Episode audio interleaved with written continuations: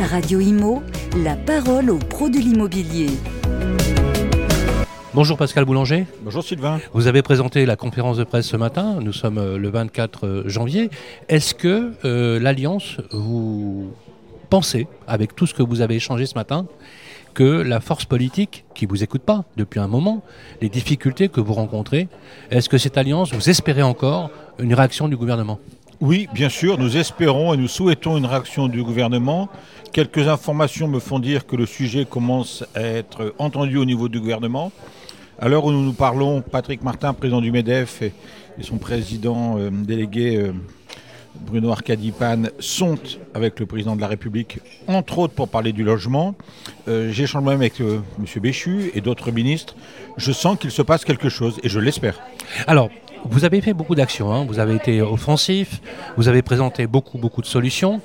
Quatre gouvernements successifs depuis la présidence d'Emmanuel Macron, entre le premier et le second mandat. N'y a-t-il pas aujourd'hui finalement euh, un constat qui est plutôt amer?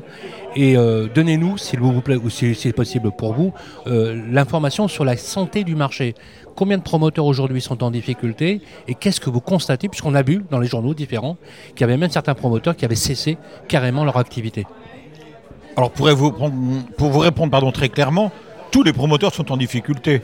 Euh, nous faisons moins de 50% de ce que nous faisons sur une année normale. Donc il n'y a aucune entreprise qui peut euh, réaliser ce modèle économique. Donc tous sont en difficulté. Oui, certains ont licencié, d'autres ont fermé. Je le sais et j'attends malheureusement encore de mauvaises nouvelles. Euh, c'est pour ça que nous réagissons. Alors c'est clair que l'année 2024 va être terrible entre le flux et le stock. Est-ce que la demande avec l'apaisement des taux d'intérêt et l'inflation qui a été un peu mieux maîtrisée, est-ce que vous pensez que euh, le rebond du marché pourra se trouver aussi directement lié au marché, notamment sur les primo-accédants? Rebond est un mot qui me paraît excessif. Simplement, depuis quelques jours, effectivement, on se rend compte que, vous venez de le dire, les, taux d'intérêt ont baissé. Il commence à avoir un regain d'intérêt. De là à parler de rebond, mon cher Sylvain.